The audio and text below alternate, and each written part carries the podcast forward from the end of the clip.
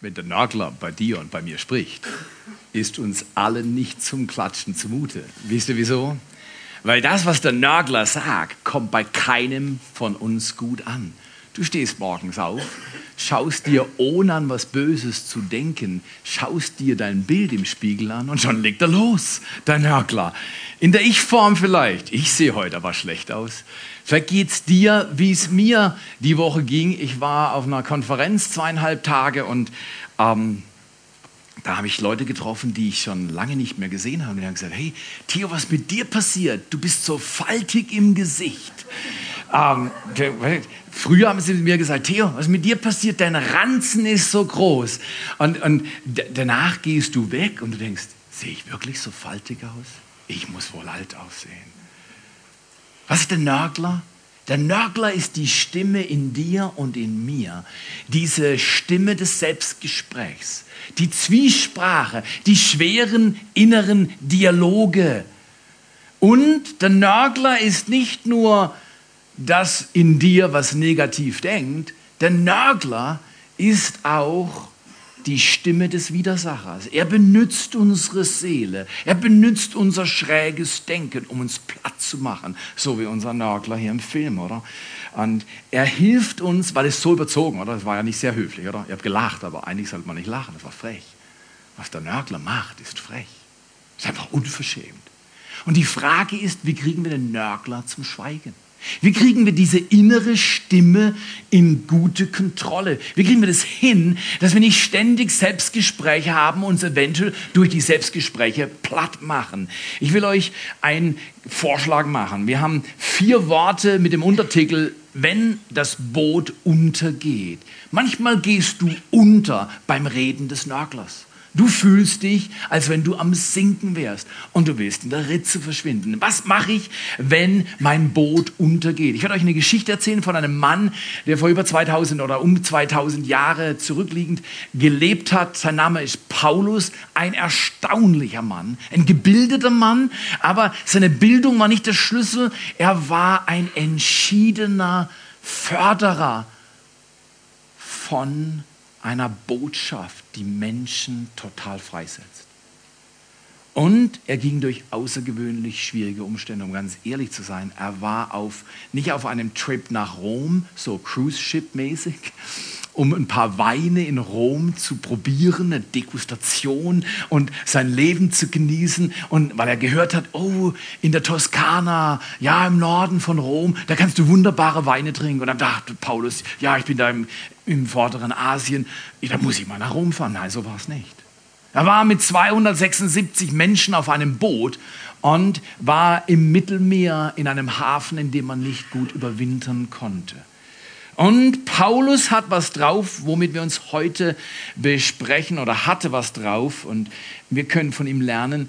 Ähm, er wusste, wie man die Lügen des Widersachers, des Nörglers überwindet in Bezug auf Ängste und Sorgen mit einem Bekenntnis. Das Nörglergequatsche in deinem Inneren und wenn du dir die äh, Videos anschauen willst, einfach auf Vimeo gehen und dann Netzwerk 43 und dann kannst du die Videos anklicken. Oder wir werden bald eine neue Homepage haben und dann geht es ganz leicht. Aber dazu mehr später. Wie können wir unser, wie können wir unser uns die Lügen des Feindes überwinden? Wie können wir das schaffen in Bezug auf unsere Ängste mit einem Bekenntnis? Das Bekenntnis ist Gott sagt, ich werde. Letztes Mal haben wir darüber gesprochen, wie kann man die Lügen des Feindes überwinden in Bezug auf Minderwertigkeit. Alle Menschen fühlen sich zu einer oder anderen Zeit minderwertig, nicht gut im Vergleich mit anderen. Ja, wenn ich nur so wäre wie sie, wenn ich so aussehen könnte wie er, wenn ich so viel Geld oder Bildung oder so viel Einfluss hätte wie sie, dann ging es mir gut. Dann haben wir alles cool. Und dann fühlen wir uns schlecht und wir vergleichen uns, dann schauen wir noch in den Spiegel, haben wir uns ganz schlecht. Aber äh, äh, dann haben wir diese Spannung. Ich fühle mich nicht gut. Ich fühle mich. Punkt, Punkt, Punkt. Und dann lügt es. Und die Lügen der Minderwertigkeit begegnest du mit dem Bekenntnis, Gott sagt, ich bin. Ich bin alles, was du brauchst. Das ist fast so gut, dass man es nicht glauben kann. Er ist der, der dich voll zur Geltung bringt, dein Leben wunderschön macht. Mit dem Bekenntnis, Gott sagt, ich bin, kannst du deine Minderwertigkeit besiegen. Wie kannst du gegen Sorgen und Ängste gewinnen? Indem du ein Bekenntnis übst. Gott sagt, ich werde. Viele, viele Male steht in der Bibel, Gott sagt, die Korken fallen, heute jemand Geburtstag oder jetzt die ganze Predigt wird immer wieder, genau, äh, Martha, wir, wir, wir werden heute übrigens was anderes machen. Normalerweise, wenn man Geburtstag hat, kriegt man Geschenke. Wir machen das anders. Schneesturm, alles hat es auf den Kopf gestellt. Wenn man Geburtstag hat, gibt man jedem ein Geschenk. Hier, du kannst schon überlegen, wie du das nach dem Gottesdienst hinkriegst, aber wir erwarten dann an der Tür was von dir an deinem Geburtstag. Aber wie kann, das war eine Lüge. Und wie kann man solche Lügen überwinden? Ich sag's dir, wie, du könntest Angst kriegen. Wow, die wollen alle 50 Euro von mir an meinem Geburtstag. Da könnte ich Angst kriegen, wie kann ich das bezahlen? Nee, äh, wie überwinden wir die Lügen und die Ängste und die Sorgen? Jeder von uns hat Ängste und Sorgen. Hast du schon mal gedacht, wow, ich werde älter? Oder haben dir schon mal Leute gesagt, meine Güte, du siehst faltig aus, hast du zu viel abgenommen? In der Kälte strafft sich alles. Und dann fängst du dir an, Gedanken zu machen. Wie geht es mit meinem Leben? Wie geht es mit meinem Beruf? Wie geht es mit meiner Rente? Wie geht es mit meinem Geld? Wie geht es mit meinen Kindern? Wie geht es mit meinem... Und dann fügst du ein. Wir alle haben Sorgen. Wir alle haben sorgenvolle Gedanken. Wie kann man gewinnen gegen Ängste und Sorgen? Indem man ein Bekenntnis lernt. Der, der alles geschaffen hat, er sagt, ich werde mit dir sein. Jetzt zum Beispiel, wenn ich zum zum Manfred gehe und sage, ah, Manfred, komm, hab keine Angst. dann fragt er, wieso? Dann sage ich, Manfred, ich bin mit dir. Und Manfred sagt, hm, hm, hm. Vorher war es schwierig, jetzt wird es kompliziert. Das, je nachdem, wer mit dir ist, entscheidet sich, ob es hilft oder nicht. Aber schau mal hier, wenn der, der Himmel und Erde geschaffen hat, das hat ja noch keiner herausgefunden, oder? Der, der, Glaube an den Gott der Bibel ist ein Glaube und wird es immer sein. Die Wissenschaft versucht zu ergründen, wie hat es ursprünglich geknallt, wie lange ist das her und was ist alles passiert. Und das ist schwierig und sie erforschen das und die sind wirklich gut. Aber es ist eine schwierige Materie. Wie willst du 13,8 Milliarden Lichtjahre zurückgehen und dann wissen, was lief und dunkle Masse und, und alle möglichen Materiengeschichten und was übt welchen Einfluss und wie war es wirklich? Keiner weiß es. Aber geh mal davon aus, es gibt jemand, der diese Erde geschaffen hat. Es gibt jemand, der am Anfang gesagt hat, es werde Licht. Der am Anfang einen Plan hatte, wie es sein sollte. Und der sagte, ich werde Menschen schaffen und ich liebe jeden Menschen. Und wenn dieser Schöpfer Himmels und der Erde heute zu dir sagt, gehen wir nur davon aus, das ist ein Glaube, beweisen, wissenschaftlich kannst du es nicht. Aber geh mal davon aus, dass dieser Schöpfer Himmels und der Erde zu dir heute ins Ohr flüstert. So wie ich jetzt zu Manfred gehe und ihm ins Ohr flüstern und sage, Manfred, alles wird gut. Jetzt fragt Manfred gerade zurück, das auch? Das auch. Und Manfred sagt, hm, das da auch. Das da auch.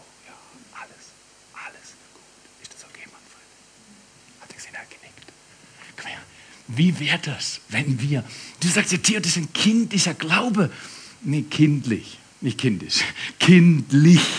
Und wisst ihr was? Die Menschen auf der Erde, die über 20 Jahre alt sind und noch kindlich sind, die sind in der rahen Minderheit.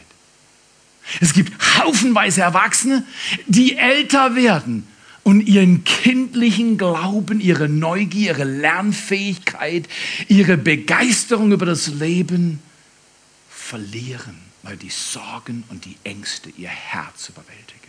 Wäre das nicht fantastisch? Wenn wir den hören, der sagt, ich werde bei dir sein. Jetzt zum Beispiel Bill Gates. Wer kennt Bill Gates? Er war mal der reichste Mann dieser Erde, bevor er alles Mögliche verschenkt hat in Stiftungen. Sein großes Ziel ist nicht mehr auf der Liste der reichsten Menschen oben anzustehen. Sein größtes Ziel ist, Menschen, die in Not gekommen sind, die unglaublich leiden, denen von seinem Reichtum was zu geben, um die Armut und Krankheiten und äh, all das Defizit an Bildung, weil um einer Bevölkerung, die in großer Not ist, eine Chance zu geben, sich zu verändern, braucht es Bildung. Wir sind in einer Hungerhilfe, wie viele von euch wissen, engagiert in Jam. Und wir wollen jungen Menschen helfen, Bildung zu kriegen und Ernährung. Weil damit können sie ihr Schicksal, ihr von Gott gegebenes Schicksal neu ordnen. Aber Bill Gates ist nach wie vor ein reicher Mann. Wenn jetzt Bill Gates zu dir käme und er würde sagen, du, das klappt schon. Ja, mach das. Mach das wird gut. Ich helfe dir. We wem würde es finanziell ein bisschen entlasten? Wenn er, wenn er wirklich sagen würde, das mit der Bank, das mit der Bank, ja, er hatte das kleine Problem mit der Bank. Oh, oh, oh, und das andere Problem mit dem Konto. Ja, das Problem mit dem Konto. Du, ich helfe dir. Wer würde ihm glauben? Wenn, du weißt, ist Bill Gates. Wer, wer würde ihm glauben? Wer? Wir würden ihm glauben, wenn, wenn Bill Gates neben dich sitzt und sagt, du, ich bin bei dir. Finanziell, wenn du irgendwo in Schwierigkeiten kommst, du musst nur diese Nummer wählen. Gibt er dir deine, äh, seine Handynummer. Ruf mich an. Wir würden ihm vertrauen, richtig. Ist ein Mensch und ist schon alt. Ist relativ alt. Wir würden ihm vertrauen, richtig? Richtig, weil er hat viel Geld. Wie wäre es, wenn wir anstatt Bill Gates Nummer anrufen, wenn wir eine andere Nummer anrufen? Die Bibel sagt in Jeremia 33, Vers 3, rufe mich an in der Not. Gott liebt es, wenn Menschen sich in der Not an ihn wenden. Warum? Weil er die Not wendet, die wir haben. Die Ängste, die Sorgen. Mein Vater ist am zweiten Herzinfarkt gestorben, als ich acht Jahre alt war. Und eine tiefe Angst ich habe lange Jahre gebraucht, um überhaupt zu verstehen, dass ich unter Angst gelitten habe. Weil ich habe immer gedacht, wenn du mich gefragt hast, Deo, hast du Angst? Ich gesagt, Angst? Ah, ich bin böse. Da voll solltest du Angst haben. Ich habe gesagt, ich habe keine Angst. Aber wisst ihr was? Ich habe sie jahrelang verdrängt. Ich habe jahrelang so gemacht, als wenn alles cool wäre. Und ich habe mich angestrengt, das Image hochzuhalten, dass ich alles im Griff habe.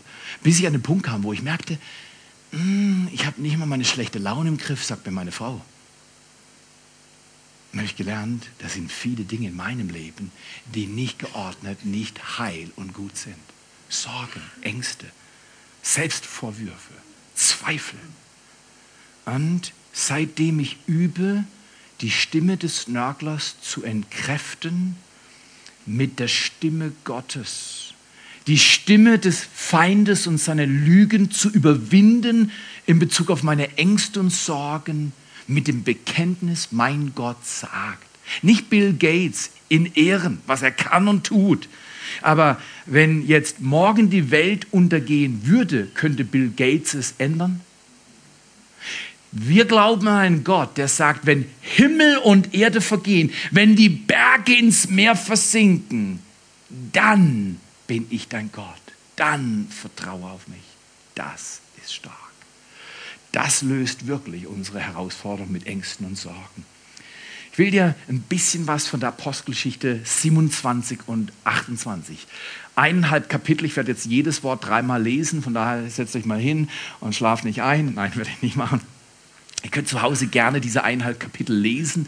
Eine wunderbare Begebenheit, wo wir von einer schwierigen Situation erzählt bekommen, wo ein Boot untergeht. Paulus, der Mann, der das Evangelium im vorderen und kleinen asiatischen Bereich im heutigen Osten äh, äh, von der Türkei oder in der Türkei und natürlich auch in Griechenland und dann auch an anderen Orten und natürlich in dem, was wir heute als äh, Israel ansehen, verkündigt hat, wie wenige andere. Dieser Mann wurde als Sklave auf ein Schiff gestopft und dieses Schiff sollte nach Rom fahren, weil man wollte ihn vor dem Kaiser in Rom verurteilen für seine Provokationen. Die Juden waren verärgert durch das, was Paulus erzählte.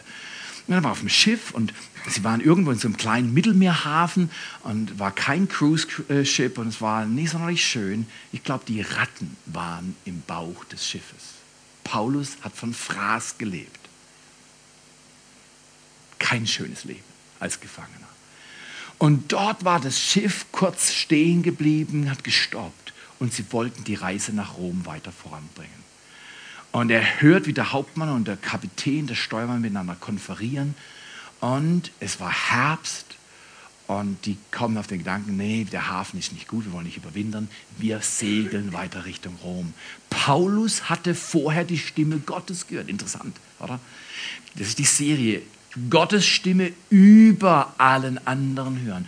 Und Gott hat zu ihm gesagt, die Reise ist nicht sicher, bleibt im Hafen, auch wenn er ungeeignet scheint. Paulus geht zum Hauptmann, geht zum Steuermann und warnt sie und sagt, diese Reise wird nicht gut, es wird Schaden auf uns warten, wenn wir den Hafen verlieren. Wer ist schon mal gewarnt worden im Leben? Meine Mutter hat mich gewarnt. Wenn du jetzt nicht parierst,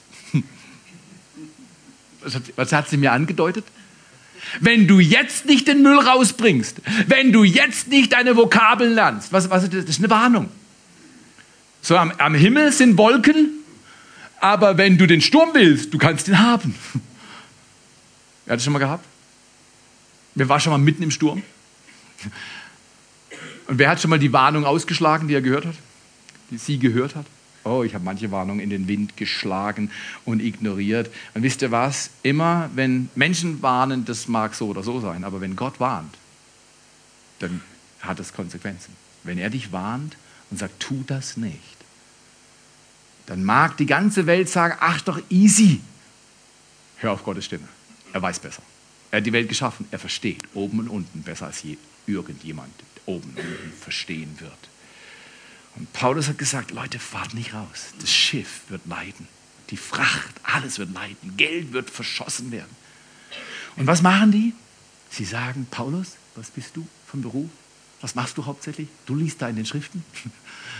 Du willst uns als erfahrene Seeleute und Offiziere, willst uns sagen, was wir zu tun und zu lassen haben? Du bist doch nicht ganz sauber. Genau, das haben sie gesagt. Und haben ihm gesagt, ähm, wir ignorieren das. Wenn du im Sturm bist, solltest du drei Dinge tun. Das erste ist das, was sie nicht getan haben. Wenn du durch den Sturm gehst, solltest du drei Dinge tun. Navigiere mit dem Geist und nicht mit dem Verstand. Der Steuermann und der Hauptmann und die Offiziere haben sich überlegt, hm, der Hafen ist nicht bequem, es gibt keine große Bar, Essen ist auch nicht gut auf dieser kleinen Insel. Wir fahren Richtung Rom, weil in Rom, da haben wir Freunde, Kontakte, das Essen ist gut, die Leute sind nett, wir fahren weiter. Wir wollen hier nicht überwinden. Das ist, das ist, das ist, das ist überhaupt nichts für uns. Und dann war der Wind kurzfristig besser, das Wetter war gut und dann haben sie sich ermutigt gefühlt, haben die Warnung von Paulus in den Wind geschossen. Sie haben Folgendes gemacht. Sie haben die Stimme, ihre Stimme über der Stimme Gottes gehört, anstatt die Stimme Gottes über der eigenen Stimme zu hören. Sie haben navigiert mit dem Verstand. Vom Verstand her war das okay. Der Hafen ist klein, hm, ist auch nicht so bequem. Wir können hier nicht überwintern. Der Verstand hat gesagt, oh, das Wetter ist jetzt besser. Wir, wir, vom Verstand her ist gut. Wir, wir segeln weiter. Der Geist weiß mehr als der Verstand. Der Verstand muss der Diener des Geistes sein, nicht der Geist dem Verstand dienen. In unserem Land haben wir ein riesiges Problem, meiner Ansicht nach. Ich weiß nicht, ob ich richtig bin. Du darfst das selber prüfen und entscheiden. Wir glauben unserem Verstand mehr als dem Geist. Und ich rede nicht vom Heiligen Geist, dem sollten wir eh vertrauen. Gott, Vater, Sohn und Heiliger Geist, keine Frage. Wenn er der Schöpfer Himmels und Erde ist, er weiß, wo oben und unten ist. Aber du hast deinen Geist, die Bibel sagt, dass der Mensch Geist, Seele und Leib ist. Seht ihr meinen Körper? Sagen wir ja. Das ist keine Frage. Das, das, ist die leichteste Zone. Die kann man untersuchen. Allerdings, wenn er kaputt geht, rätseln sehen wir noch, wie sie es hinkriegen. Da gibt es eine ganze, eine ganze Garde, die versucht, deinen kaputten Körper dann wieder hinzukriegen. Nennt man Ärzte. Aber schwieriger wird es bei der Seele, oder? Sind wir uns einig, oder? Das sind Ängste, Sorgen, Depressionen, Niedergeschlagenheit. Da gibt es Stimmungsschwankungen, die alle von uns haben. Und wie kann man das bewegen und das stabilisieren? Das ist ganz schön herausfordernd. Aber wisst ihr was? Die Bibel lehrt, dass der Geist des Menschen die größte Festigkeit hat von allen dreien. Wenn dein Geist sagt, es wird gut, dann wird es gut. Und wenn die Seele zehnmal zwischendrin wackelt und Angst hat. Und Paulus war festen Geistes, weil er Stimme, die Stimme Gottes gehört hat. Und Gott hat gesagt, navigiere mit deinem Geist und nicht mit dem Verstand. Ich war mal in einer Prüfungssituation und mein Verstand hat mir gesagt, nach allen Regeln der Kunst wirst du diese Prüfung nicht bestehen. Und dann hat ein Mann mit mir gesprochen vor der Prüfung, wenige Tage vor der Prüfung. Er hat gesagt, du hast eine Chance, die Prüfung zu schaffen. Du kannst nur noch so und so viel lernen und vielleicht hilft es und vielleicht hilft es nicht. Aber was du machen kannst, du kannst vorher entscheiden, dass du dich nicht sorgst. Du kannst vorher entscheiden, dass du Angst und Sorge nicht Raum gibst in deinem Inneren.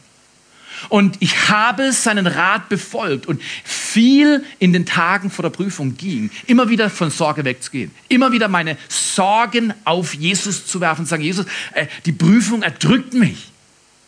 Und dann bin ich an den Prüfungstag reingelaufen, in dem Vertrauen, mein Gott kann. Er sagt, ich werde bei dir sein. Und ich habe die Prüfung bestanden. Menschlich gesehen hätte ich sie leicht hätte ich leicht versagen. Ganz leicht, weil es war knapp. Aber der Geist hat den Unterschied gemacht. Mein Geist hat gesagt, ich stelle mich gegen alle Unwägbarkeiten und ich vertraue diesem Gott. Navigiere mit dem Geist, das Innerste des Menschen. Das, was für Bewusstsein, für Kommunikation, für Intuition zuständig ist. Manche Leute sagen, der siebte Sinn. Wobei der siebte Sinn ist nochmal was anderes, meiner Ansicht nach. Ich rede lieber vom Geist des Menschen. Und die Bibel sagt, mehr als alles andere bewahre dein Herz, denn aus ihm kommt die Kraft zum Leben. Das ist auch eine Geistterminologie, dein Herz, dein Innerstes. Bewahre es vor Sorgen, Nöten, vor dem Gequatsche des Nörglers. Paulus sagt an einer anderen Stelle, in 2. Timotheus 2, Vers 1, dass wir nicht den Geist von Gott bekommen haben der Furchtsamkeit. Er hat uns nicht den Geist der Furchtsamkeit gegeben, sondern der Kraft, der Liebe und der Besonnenheit. Besonnenheit kann man auch übersetzen mit Zucht. Wer mag das Wort Zucht? Tipp mal den Nachbar an. Gut aussehender Nachbar. Jeder Nachbar ist gut aussehend hier. Äh, tipp mal den Nachbarn und sag, Zucht ist ein gutes Wort. Zucht ist ein gutes Wort. Wer mag gut erzogene Kinder? Ah, genau, genau. genau. Und wenn an dir die Zucht wirkt, wer mag das? Niemand. Weil, weil Zucht und Erziehen ist das gleiche Wort. Wir haben so ein dummes Bild von Schlagen und Brutalität, das ist Blödsinn. Zucht ist, du erziehst und lenkst und förderst was in eine Richtung. Und Gott sagt, wir brauchen seine Kraft, wir brauchen seine Liebe und wir brauchen seine Erziehung. Wenn wir uns von Gott erziehen lassen, er ist der beste Pädagoge, dann werden die Dinge gut. Dann hast du nicht den Geist der Furcht, sondern den Geist der Kraft, der Liebe und der Besonnenheit, der Zucht. Wenn du mit Gottes Geist und mit deinem Geist navigierst, nicht mit dem Verstand, nicht dich auf den Verstand stützen, lass den Verstand dein Diener sein. Ein Verstand, der dient, ist ein guter Diener. Ein Verstand, der herrscht, ist ein böser Sklaventreiber. Unsere Kultur dient zu viel dem Verstand. Alles Kognitive, alles Rationale, alles Zahlenbeherrschbare hat einen großen Nachteil. Es lässt den Menschen leer. Der Mensch ist erst Herz, erst Emotion, erst Wesen, das wahrnehmen kann. Der Verstand ist nur eine ganz kleine Größe in deinem Leben.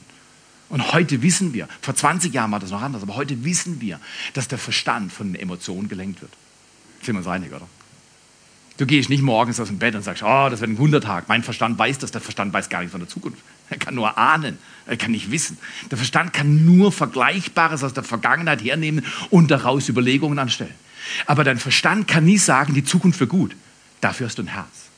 Dein Herz kann sagen, ich vertraue meinem Gott und er hat alles im Griff und mit ihm kann ich es schaffen. Dein Inneres kann das sagen. Paulus sagt, hab nicht den Geist der Furcht. Wie bewahrt man seinen Mut? Die sind in den Sturm gekommen, in einen brutalen Sturm. Wie bewahrt man seinen Mut, wenn das Boot untergeht? Müsst ihr euch das so vorstellen. Die sind von diesem Hafen dann ähm, gezogen ähm, und äh, äh, rausgefahren und schon nach kurzer Zeit fing der Sturm an. Der Sturm war so brutal, dass es heißt, nach kurzer Zeit haben sie Mut aufgegeben und haben sich treiben lassen. Wer kennt das? Getrieben im Alltag, getrieben von Sorgen, getrieben von Ängsten, getrieben von den Problemen, die sich um dich herum bewegen. Wie bewahrt man sein Boot, seinen Mut, wenn das Boot untergeht? Wie bewahrt man das? Ich möchte euch das sagen. Du hast nicht immer Kontrolle über die Umstände. Also ich in jedem Fall nicht. Aber du hast immer Kontrolle über deinen Mut. Du kannst nicht die Umstände jederzeit kontrollieren, aber du hast immer Zugriff auf deinen Mut. Ich möchte euch sagen, wie funktioniert Mut, wie funktioniert Glaube und wie funktioniert Furcht. Deine Furcht wird größer. Wer will große Furcht? Ah, ah. Wir wollen kleine Furcht oder keine Furcht. Deine Furcht wird größer durch deinen Fokus auf die Umstände. Und dein Glaube wird größer durch deinen Fokus auf Gottes Wort. Das ist eine Gegenüberstellung, die ist so simpel. Nächste Woche sind wir wieder hier. Verspreche ich euch. Äh, die Gegenüberstellung ist so simpel, ähm, auf einer Screen jetzt, genau, so simpel, wie sie sein könnte, aber so einfach es ist, du kannst es auswendig lernen in zwei Minuten. Dein, deine Furcht wird größer durch deinen Fokus auf die Umstände und dein Glaube wird größer und stärker durch deinen Fokus auf Gottes Wort. Gott sagt einfach, vertrau mir. Was? Das heißt, ich soll einfach hingehen und in Gottes Wort lesen und ihm vertrauen? Ist doch naiv, ist doch kindisch. Nee, es ist kindlich. Norbert, wie alt ist dein jüngster Sohn? Kann man mit sechs noch ganz ordentlich vertrauen? Wenn du ihm sagst, es wird ein guter Tag, gell? wenn du ihm sagst, es wird ein guter Tag, der Sechsjährige sagt, Papa ist groß, er kann alles. Wisst ihr was? Sind wir uns einig, Norbert kann nicht alles. Entschuldigung. Ja, aber, aber das Vertrauen von seinem Sohn ist fast grenzenlos. Warum? Weil er erlebt hat, dass Papa Dinge im Griff hat. Papa weiß anders, Papa weiß besser, dass er viele Dinge auch nicht im Griff hat. Aber für seinen Sohn ist es. Wie wäre das, wenn wir Gott zutrauen, der Himmel und Erde geschaffen hat, dass er unsere Probleme im Griff hat? Und wenn Gott wie bei Manfred flüstert, alles wird gut, alles, das auch, ja, das auch, und das, und das auch, das auch, ja, alles wird gut. Wenn Gott zu dir kommt und du sein Wort und deinen Fokus verbindest, jetzt wird dein Glaube größer. Ich kann mich erinnern, meine Knie haben gewackelt über Jahre, Meniskusprobleme, Entzündungen, Kreuzband, Überdehnung durch einen Skiunfall, instabil, manchmal beim Laufen, der Meniskus verkantet oder verklemmt, nadelartige Schmerzen, als wenn mir eine Nadel in den Meniskus reingesteckt worden wäre, zusammengesackt, im gleichen Augenblick auf die Nase geflogen. Solche Sachen habe ich oft erlebt. Als meine Knie geheilt wurden durch ein Wunder und meine Knöchel und ich bin ohne jeglichen Schutz durch den Wald gejoggt, manchmal sogar nachts, weil ich wusste, ich habe ich, ich, ich, alles gut, waren am Anfang folgende Gedanken in mir. Was ist, wenn ich meine Heilung verliere? Weiß ich, wenn es nur eine kurze Zeit war. Es ist sechs Jahre her, seitdem diese Heilung passiert ist. Und ich habe immer noch meine Freude beim Laufen und Knien. Ich könnte zwar jetzt nicht den Rest der Predigt so in der Hocke, der Abfahrtshocke hier vorne stehen, aber ich könnte relativ lang so sein. Und ich habe überhaupt keine Beschwerden in meinen Knien. Komisch, obwohl ich keine Beschwerden hatte. Mein Verstand hat gesagt, und was ist, wenn es weggeht? Kennst du auch Zweifel? Zweifel? Und was ist, wenn das schief geht? Und was ist, wenn das passiert? Und wenn da und da und da? Gott sagt, nein, nein, nein, nein. Das Problem mit der Furcht wird kleiner, wenn du deinen Fokus auf Gottes Wort richtest und nicht auf deine Umstände. Die Umstände sind variabel und instabil. Wie können wir unseren Mut bewahren, wenn das Boot untergeht? Paulus sagt uns glasklar, indem wir unseren Fokus auf die Stimme Gottes richten. Und das zu hören, ist der Schlüssel. Es war dann so, er hat den Leuten gesagt, die sind dahin getrieben, Tage und Tage Sturm. Sie haben weder Sterne noch die Sonne gesehen am Tag, noch die Sterne am Nacht. Und wer weiß, vor 2000 Jahren hat man nicht ein GPS gehabt, oder? Kein Problem, Steuermann, wir gehen jetzt dorthin. Ja, dorthin. Das kannst du heute machen. Die haben kein GPS gehabt. Die haben kein Smartphone, kein Teil gehabt, das ihnen das angewiesen hat, sondern die hatten die Sterne des Nachts und die Sonne am Tag, um zu navigieren. Und wenn du sowohl deine Sterne nicht mehr siehst und deine Sonne nicht siehst, willst du navigieren, dann sind die Umstände schlecht bestellt. Und der Sturm hat das Boot auseinanderzubrechen gedroht, gedroht, das Boot zu zerschlagen. Da heißt es, wir haben alle Hoffnung aufgegeben schreibt Lukas. Ich bin mir sicher, Paulus ist nachher zu ihm gegangen. Lukas, du hast das geschrieben. Genau. Der Lukas, der Arzt, hat das, die Apostelgeschichte und das Evangelium von Lukas geschrieben. Ich bin mir sicher, Paulus ging zu Lukas und hat gesagt, Lukas, da steht, wir haben alle Hoffnung aufgegeben. Wieso schreibst du nicht ihr? Weil Paulus hat keine Hoffnung aufgegeben. Paulus wusste, der Engel Gottes kam zu ihm in der Nacht und hat gesagt, das Boot wird untergehen. Das ist das Thema heute. Was machst du, wenn dein Boot untergeht? Das Boot wird untergehen, ihr nicht. Alle 276 werden gerettet werden. Was machst du, wenn dein Boot unterzugehen droht? Du richtest deinen Fokus auf Gott.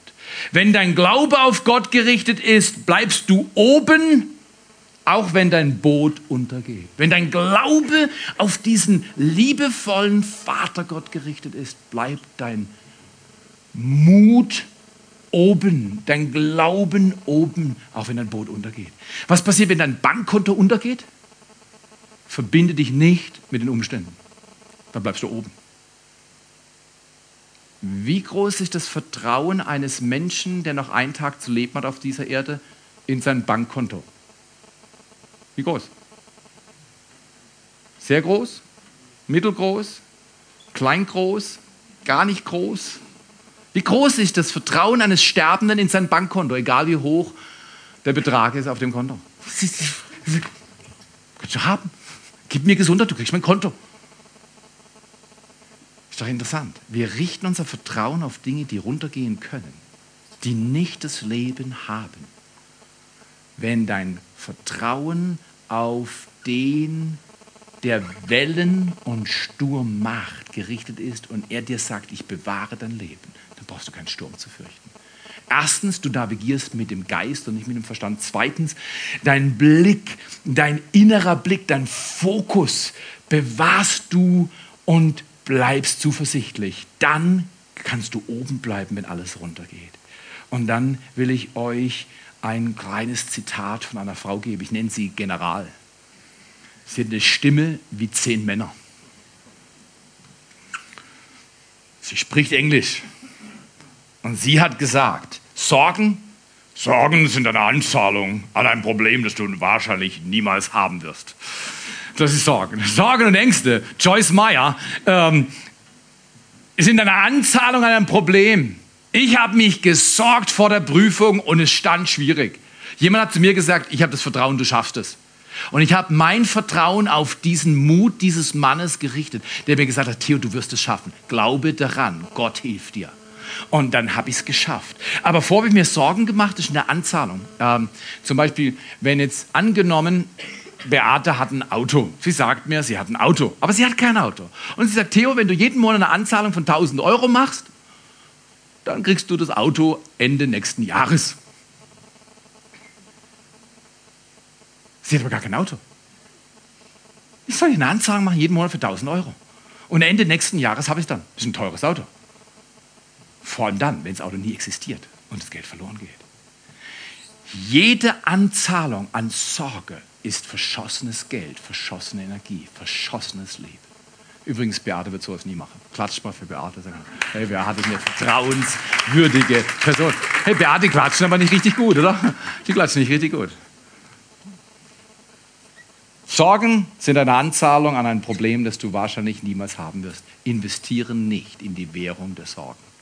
Äh, äh, verstehbar, es ist verstehbar, die ganze Welt macht es. Aber es hat keinen Wert. Sorgen, 90% aller Sorgen, Wissenschaftler haben herausgefunden, 90% aller Sorgen passieren nie. Und 10% der Sorgen, die du dir machst, die haben re relevanten Gegenwert. Aber die Wissenschaftler haben herausgefunden, wenn du keine Sorgen hast, kannst du diesen 10% gut begegnen. Deshalb sorge nicht.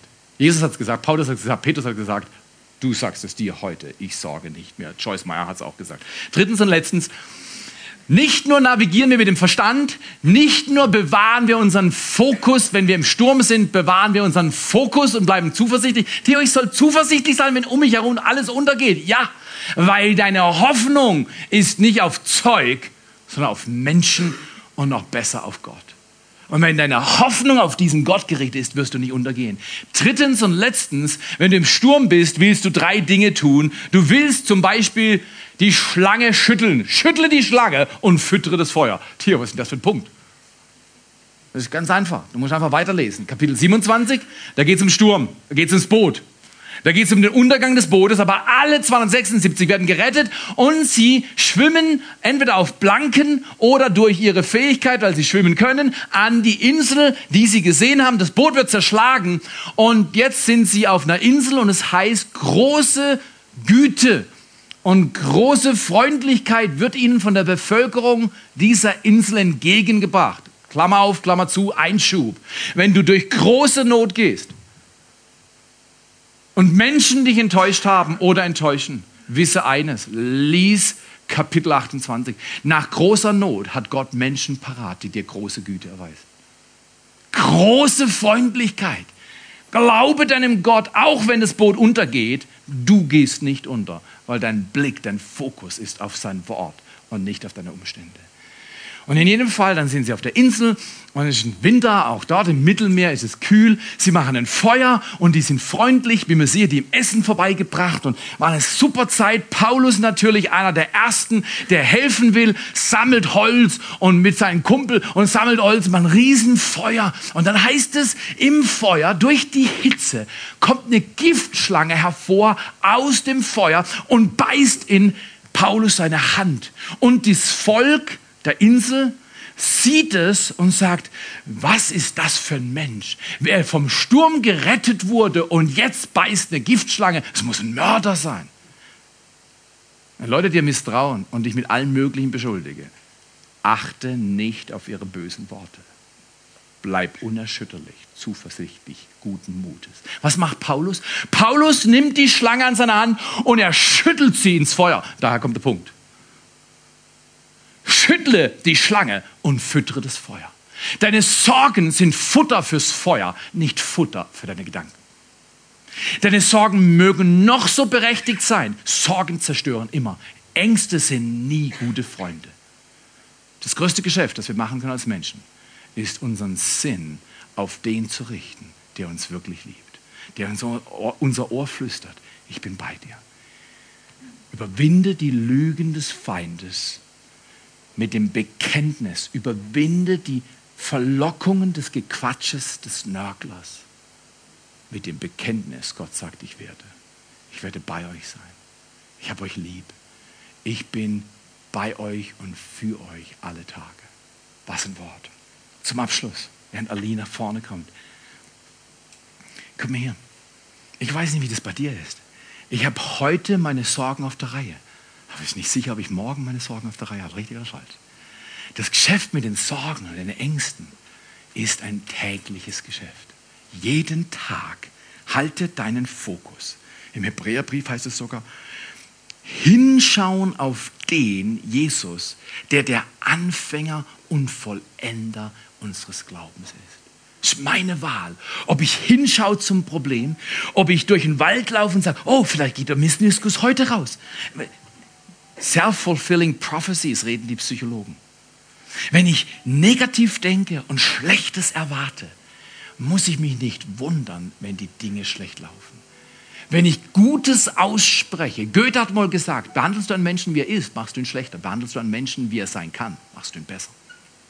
Du musst über Menschen aussprechen, was sie sagen. Du bist ein guter Mann, du bist eine gute Frau, ihr habt ein gutes Kind.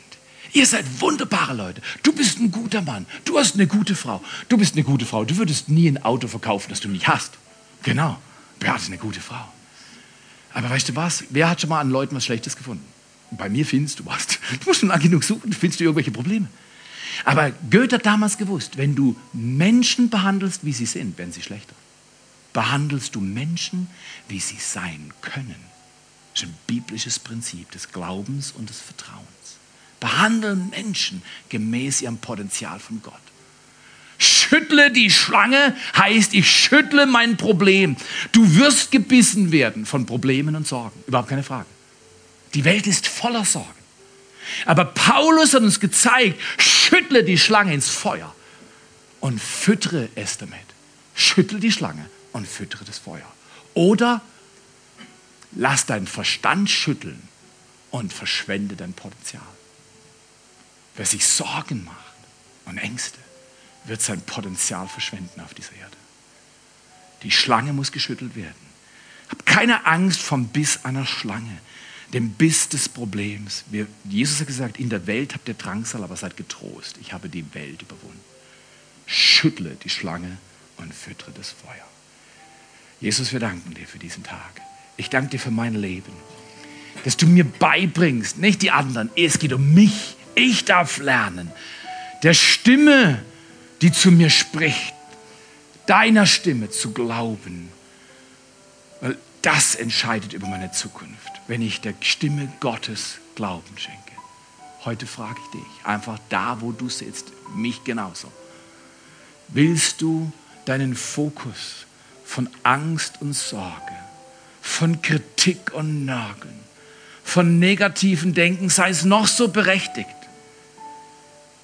wegrichten von Angst und Sorge und neu deinen Fokus auf Glauben und Mut ausrichten, im Vertrauen auf diesen Gott. Ich weiß, man kann ihn nicht sehen. Ich weiß, der Verstand sagt, es könnte doch alles eine Lüge sein. Ich weiß das.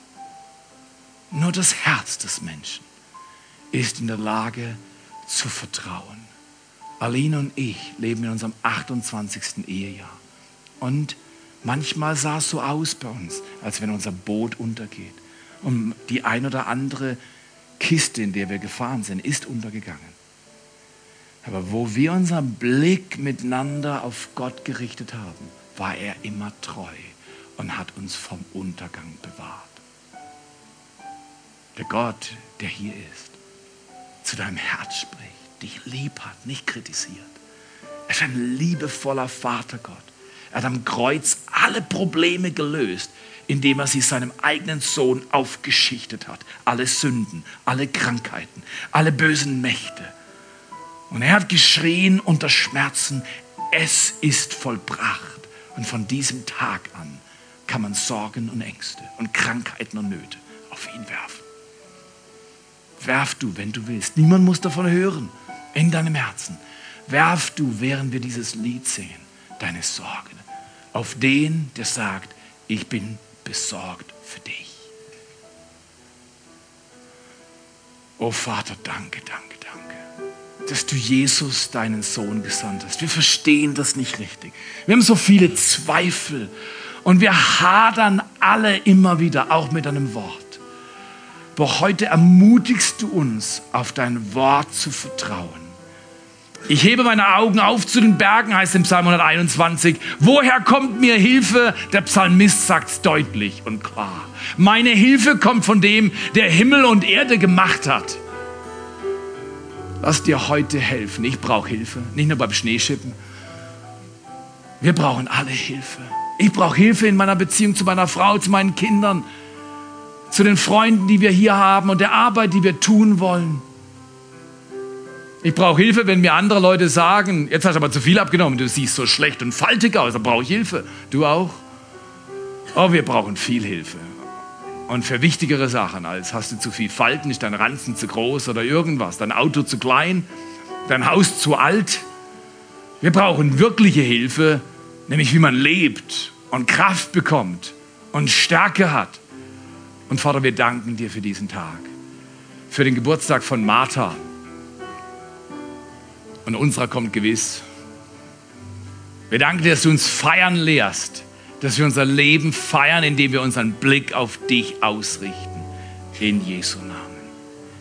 Gib ihm deine Sorgen. Gib ihm deine Sorgen. Er flüstert dir gerade zu. Alles wird gut. Alles wird gut ich bin bei dir. Ich werde mit dir sein.